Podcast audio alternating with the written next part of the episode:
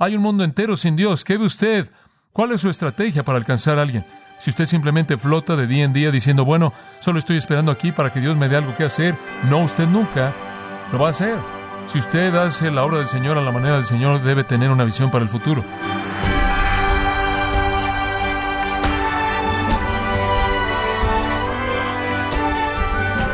Estamos agradecidos por su tiempo y sintonía en gracia a vosotros con el pastor John MacArthur. Jonathan Edwards escribió 70 resoluciones en su juventud para guiar su adoración y servicio a Dios. Y la resolución 52 dice, escucho personas en la vejez decir cómo vivirán si tuvieran que vivir sus vidas por segunda vez. Resuelvo que viviré de la manera que desearé haber vivido mi vida cuando alcance la vejez. Edwards decidió vivir sin remordimientos. Pero ¿cómo podemos vivir una vida de servicio al Señor sin desilusiones? Hoy, el pastor John MacArthur, en la voz del pastor Luis Contreras, nos enseña lo que significa hacer la obra del Señor a su manera. En la serie, Marcas de una iglesia saludable, en gracia a vosotros. Si es tan amable en tomar su Biblia y acompáñame a Primera de Corintios capítulo 16. Primera de Corintios capítulo 16, versículos 5 al 12. Permítame leerle el texto, siga desde el versículo 5. Iré a vosotros cuando haya pasado por Macedonia, pues por Macedonia tengo que pasar, y podrá ser que me quede con vosotros o aún pase el invierno, para que vosotros me encaminéis a donde haya de ir, porque no quiero veros ahora de paso, pues espero estar con vosotros algún tiempo, si el Señor lo permite. Pero estaré en Éfeso hasta Pentecostés, porque se me ha abierto puerta grande y eficaz, y muchos son los adversarios. Y si llega Timoteo, mirad que esté con vosotros con tranquilidad, porque él hace la obra del Señor, así como yo. Por tanto, nadie le tenga en poco, sino encaminadle en paz, para que venga a mí, porque le espero con los hermanos. Acerca del hermano Apolos, mucho le rogué que fuese a vosotros con los hermanos, mas de ninguna manera tuvo voluntad de ir por ahora, pero irá cuando tenga oportunidad.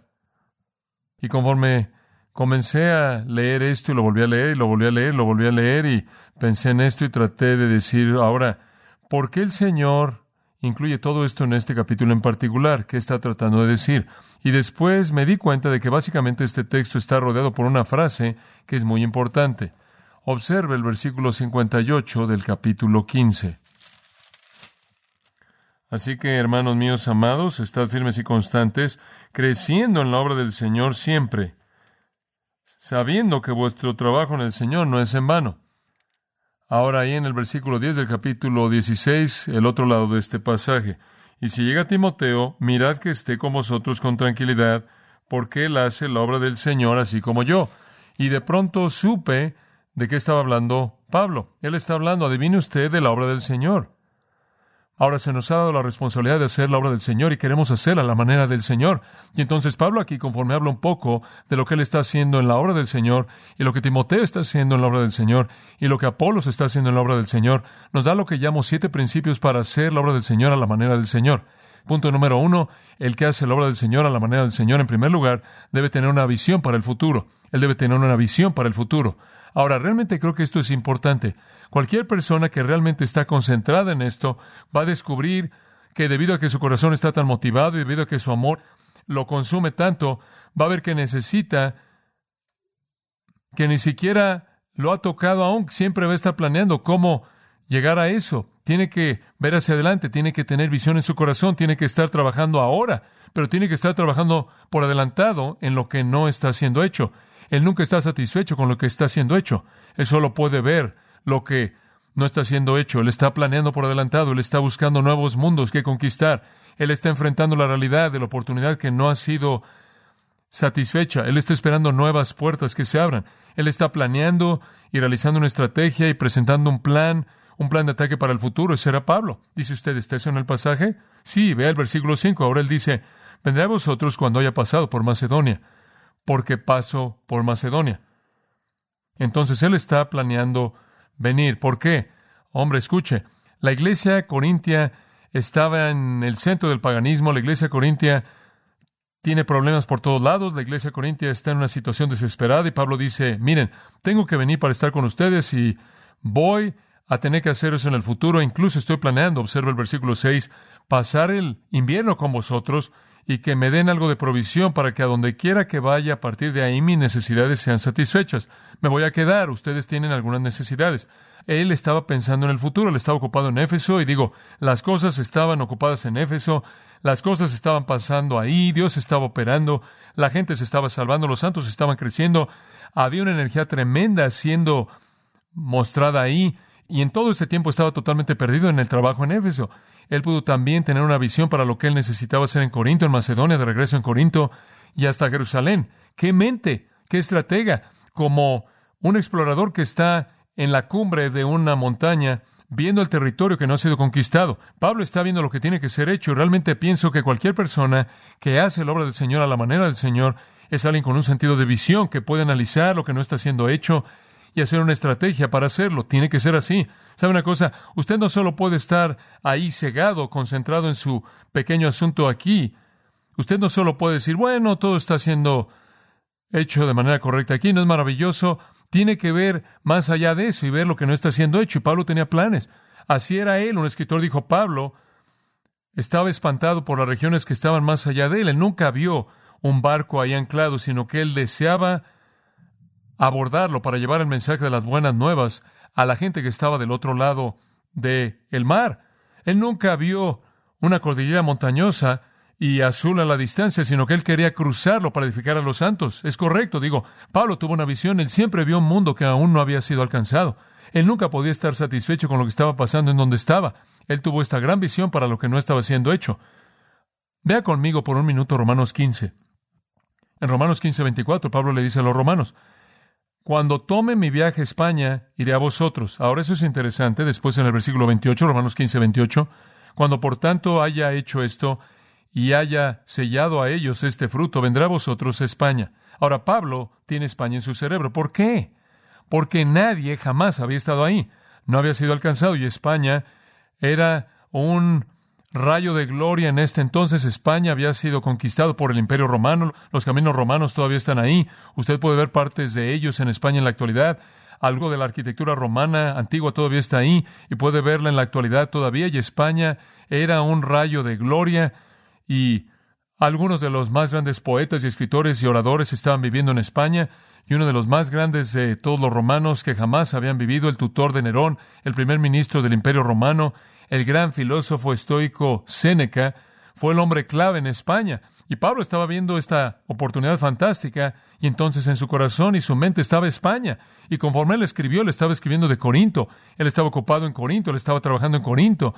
Y él iba a ir a Roma y él iba a hacer algo de cosas ahí, pero España estaba ahí en esta visión y como puede ver, él pudo entregarse a una tarea y al mismo tiempo tener una visión para el futuro. Ahora esto es parte de hacer la obra del Señor a la manera del Señor. Usted nunca puede enfrascarse y cegarse y pensar que todo lo tiene ahí frente a usted. Le voy a decir una cosa, una de las frustraciones del ministerio es el sentido de que usted nunca termina la obra. No importa lo que usted haga, siempre hay algo que no está siendo hecho, una visión para el futuro.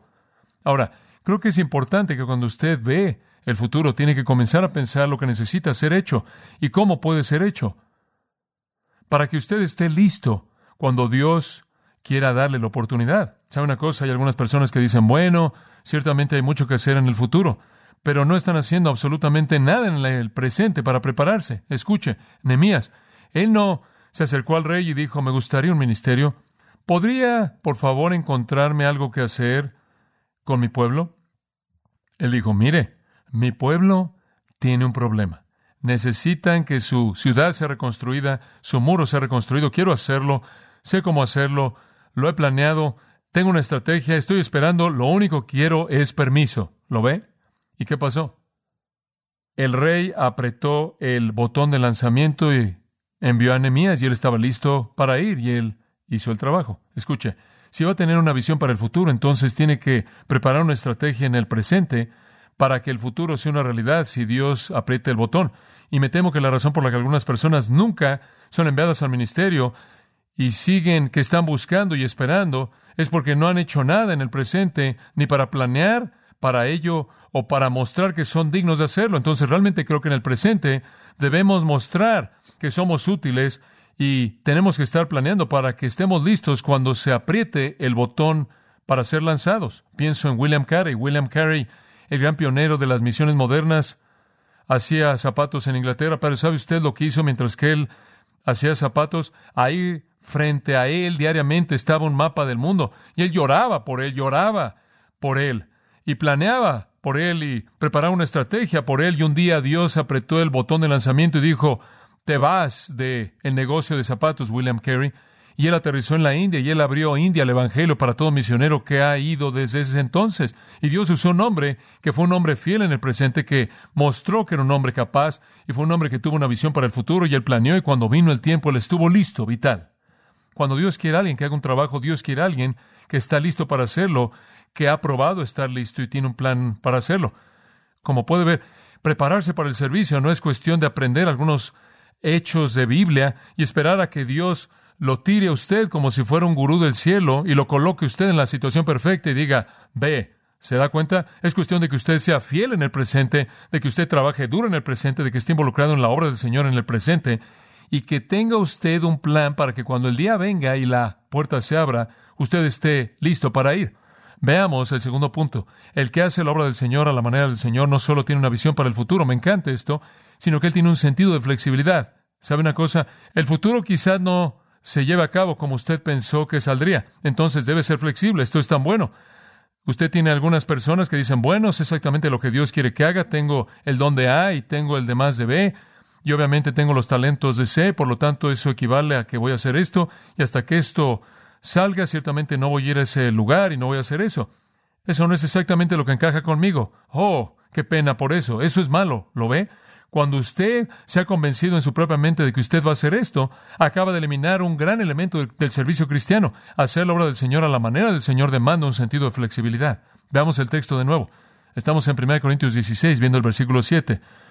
Bueno, regresemos al versículo 6. Él dice, podría ser que me quedaré en, por el invierno con vosotros para que me lleven en mi viaje a donde quiera que vaya, pero no los veré ahora, por cierto, pero espero quedarme un rato con vosotros, sí que el Señor permite. ¿No es ese una especie de lo que usted podría llamar gloriosamente una actitud no establecida? Pablo es un aventurero. Él dice, bueno, creo que voy a ir a estar con ustedes. Creo que quizás me quede para el invierno y cuando haya terminado ahí quizás vaya a otro lugar, pero no estoy muy seguro, pero me voy a quedar si el Señor permite. Me gusta eso. Tengo todos estos planes maravillosos, pero aquí en mi mente también estoy consciente que no debo ser demasiado firme, hermano. Dios puede cambiarte ahí a la mitad, eso es algo vital. Y entonces él dice, si el Señor permite, escuche, él había aprendido su lección. Observe Hechos 16, él tenía un plan, ¿lo ve? Él había estado en Frigia, Galacia, y él estaba diciendo a las personas, ahora miren, hombres, vamos hacia Menor, vamos a llegar hacia Menor, un área crítica, vamos a llegar a Éfeso, la Odisea, Pérgamo, Esmirna, Teatira, etcétera, Sardis, vamos a llegar hacia menor para Dios, tenemos esta gran estrategia. Estoy seguro de que él lo había planeado todo y en el 6 él dice, Hechos 16, 6, ahora cuando ellos habían pasado por Frigia y a la región de Galacia, el Espíritu Santo les prohibió predicar la palabra en Asia Menor. Oh, pero lo planeamos, Señor. Esa es nuestra estrategia, ¿no? El Espíritu Santo dice, se te prohíbe ahora. No sé cómo es que el Espíritu Santo los detuvo, pero lo hizo. Versículo 7, entonces dijeron, bueno, Debe ser que si no podemos ir al sur, debemos ir al norte. Vamos a Bitinia, aquí vamos, y al final del versículo 7, pero el Espíritu no se los permitió. Oh, muy bien, entonces no podemos ir al este, hemos estado ahí. No podemos ir al sur, no nos deja. No podemos ir al norte, no nos deja. Solo hay un camino por donde ir. Vayamos, adelante, al oeste. A más de 300 kilómetros siguieron caminando al oeste. ¿Piensa usted que sabían a dónde iban? No, pero sabían que era el único lugar al que podían ir. Pudieron haber dicho, bueno, debemos regresar a Antioquía para más preparación. No, no. No necesitaban más educación, no necesitaban regresar y sacar su doctorado, solo necesitaban seguir, seguir moviéndose. La puerta está ahí en algún lugar. Entonces siguieron caminando, llegaron a Troas y tuvieron una visión de noche y un hombre de Macedonia dijo, vengan a Macedonia, versículo 10 dice, después de que él había visto la visión, inmediatamente nos esforzamos por ir a Macedonia, estando ciertos de que el Señor nos había llamado a predicar el Evangelio a ellos. ¿No es eso maravilloso? ¡Qué flexibilidad! Tenían sus planes, sus planos fueron alterados, pero siguieron moviéndose. No sé si usted algún momento ha tratado de voltear un camión Mac que está parado. Es muy difícil mover el volante. Pero una vez que se mueve, Dios lo puede mover. Dios lo puede mover y entonces fueron flexibles. ¿Sabe usted algo interesante? ¿Sabe usted que toda su vida David Livingstone tenía en su corazón el ir como misionero a China? ¿Sabía usted eso? David Livingstone toda su vida quería ir a China. David Livingstone estuvo decepcionado toda su vida porque él nunca llegó ahí, pero un día Dios apretó el botón de lanzamiento y terminó en donde? En África. Y David Livingstone hizo por África lo que William Carey hizo para la India. Él abrió a los misioneros que han estado ahí desde ese entonces. Flexibilidad. Usted ve la necesidad y la puerta está abierta y usted es un corazón preparado y usted tiene un plan. Dios puede lanzarlo a un área en la que usted nunca soñó que era posible. Entonces el siervo del Señor haciendo la obra del Señor a la manera del Señor debe tener una visión para el futuro y flexibilidad. Tercer punto. Uno que hace la obra del Señor a la manera del Señor, esto es importante, no debe ser superficial. No debe ser superficial. Versículo 6. Podría ser que me quedaré, observe, él quiere quedarse. Sí, y en el invierno con vosotros, y por cierto, Pablo se quedó en el invierno con ellos. Sin duda, él escribió 1 Corintios en la primavera, se quedó en Éfeso hasta junio, y después él siguió para estar con los corintios y pasó el invierno ahí, la gran parte de los tres meses ahí.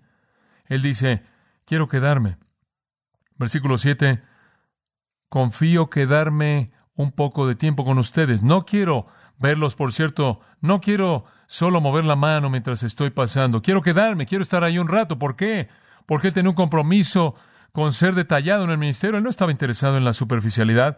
Cuando él vio la situación corintia y él vio la necesidad ahí, lo único que él podía hacer era comprometerse con un involucramiento a largo plazo. Por cierto, esto se remonta a la comisión del Señor que Él nos dio en Mateo 28, cuando Él dijo, id por todo el mundo y haced discípulos, bautizándolos y enseñándoles que guarden todas las cosas que yo os mando. Escucha, usted no puede enseñarle a alguien a observar, a guardar todas las cosas que Dios le ha mandado sin invertir su vida en ellos. No puede hacerlo superficialmente. Usted no puede repartir tratados e irse. Hay más que eso. Hacer la obra del Señor a la manera del Señor no es superficialidad, es ser minucioso. Ahora, la intención de Pablo no era detenerse rápidamente, él no quería saludar de paso. Él sabía que las necesidades eran grandes, como se evidenciaron por el contenido de esta epístola. Él sabía que las cargas eran grandes y él dijo, quiero quedarme ahí. Él había pasado 18 meses la primera vez. Él quería pasar por lo menos otro invierno ahí. En Éfeso él había pasado tres años ministrando ahí. Él fue a Galacia en el primer viaje misionero. Él fue a Galacia en el segundo viaje misionero. Él fue a Galacia en el tercer viaje misionero. ¿Por qué? Porque él quería un trabajo minucioso en Galacia él era minucioso, esto es tan importante. Observe Colosenses 1, 27 y 28. Dicen Colosenses 1, 27, hablando de Pablo, a quien Dios quiso dar a conocer las riquezas de la gloria del misterio entre vosotros gentiles, que es Cristo en vosotros, la esperanza de gloria. En otras palabras, Pablo fue el ministro del misterio, su mensaje fue Cristo en vosotros. Y él dice, Cristo a quien predicamos. Ahora observe, aquí está la clave amonestando a todo hombre y enseñando a todo hombre en toda sabiduría, a fin de presentar a todo hombre perfecto en Cristo. Ahora, eso es increíble. Pablo dice, miren, queremos enseñarle a todo mundo todo, todo el tiempo, para que todos sean maduros. Ahora ese es un compromiso con ser minucioso, ¿verdad? Ser minucioso, detallado. Y realmente tomo esto en serio. Si usted no está dispuesto a comprometerse con ser minucioso en el ministerio, usted va a hacer un cortocircuito en su eficacia. La obra del Señor hecha a la manera del Señor no será en vano cuando es hecha de manera detallada. En Efesios 4:13 dice que el Señor ha dado evangelistas y pastores a la iglesia para llevar al cuerpo a la medida de la estatura de la plenitud de Cristo, para edificar a los santos, para que lleguen a la madurez real. Y esa es la razón por la que Pablo le dijo a los Efesios, no he dejado declararos todo el consejo de Dios, Hechos 20:27. Digo, les, se los dije todo porque quiero que todo el mundo entienda todo para que pueda llegar a la madurez. Si usted va a hacer la obra del Señor a la manera del Señor, sea detallado, sea minucioso. Jesús dijo en Juan 17 al Padre, él dijo, Padre, tú me diste la obra que hacer y lo he hecho, y les di tu palabra y la recibieron, y están listos para hacerlos por sí solos ahora y puedo regresar a ti. Jesús fue minucioso. Le tomó tres años, pero lo hizo. Pablo fue minucioso. Hacer la obra del Señor a la manera del Señor demanda ser minucioso. dar un testimonio completo. Pablo dice en Hechos 20, di testimonio del Evangelio y usa Diamarturomai. Él dio un testimonio completo, minucioso. Siempre fue su manera.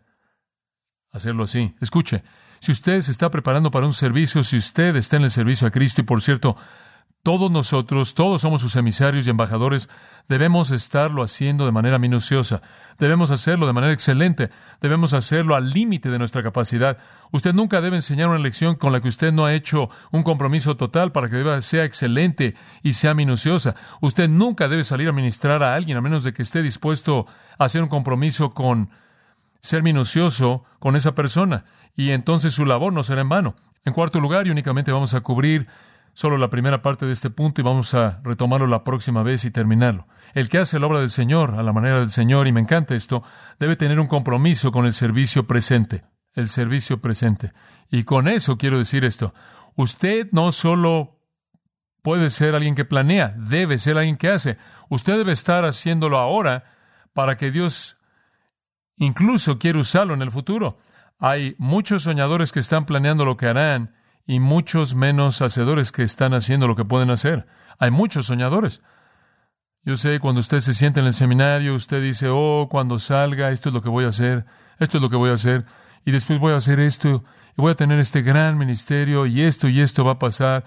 Y después la pregunta que viene resonando del apóstol Pablo es, oh, eso es muy interesante, ¿qué estás haciendo ahora?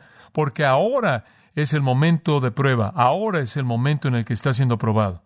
Nunca olvidaré hablar con un alumno de seminario que se iba a graduar en un mes. Él me dijo, acabé cuatro años de seminario, tengo toda esta preparación en mi cabeza. Él dice, voy a salir a pastorear una iglesia, John. Él dice, no tengo idea lo que piden de mí.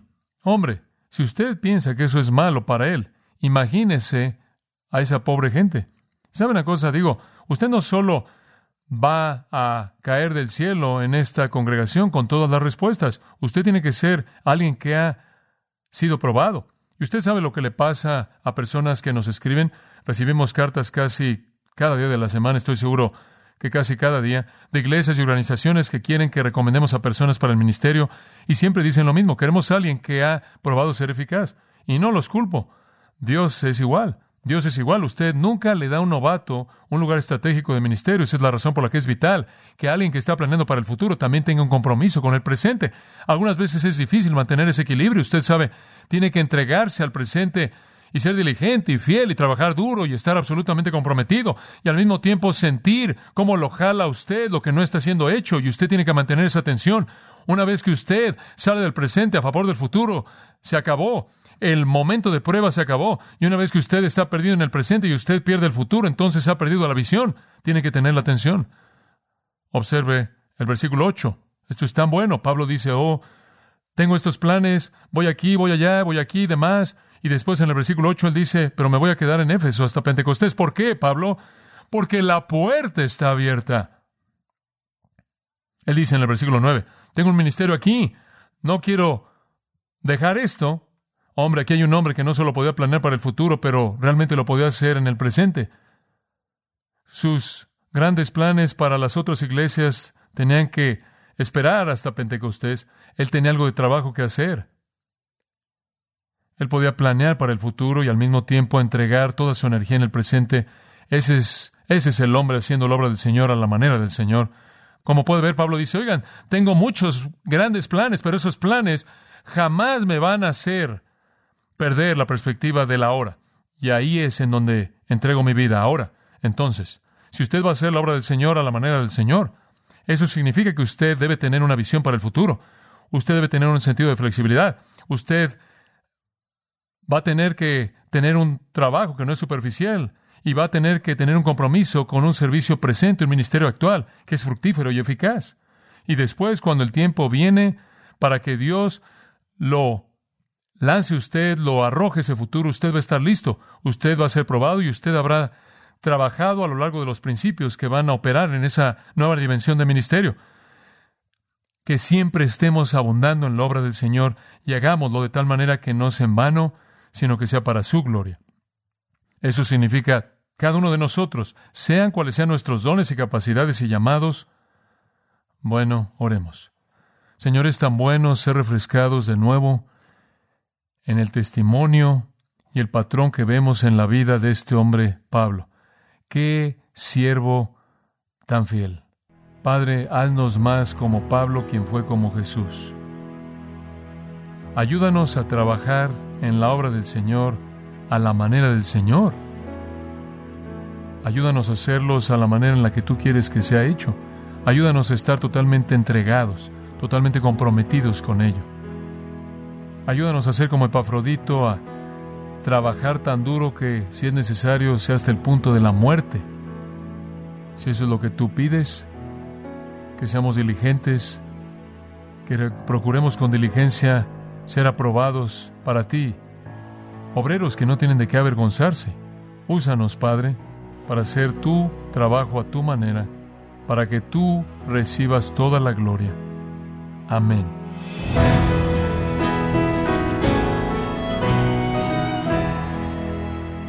Pastor John MacArthur nos recordó que quienes tienen parte en la obra del Señor trabajan y demuestran que son útiles por estar siempre dispuestos para servir.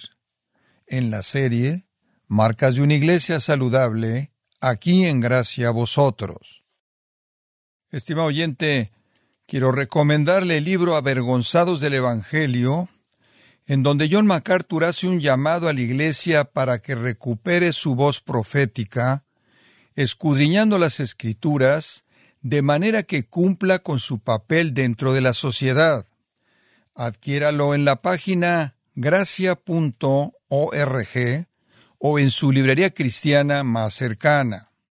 Recordándole también, estimado oyente, que puede descargar todos los sermones de esta serie Marcas de una Iglesia Saludable, así como todos aquellos que he escuchado en días, semanas o meses anteriores, animándole a leer artículos relevantes en nuestra sección de blogs, ambos, en gracia.org.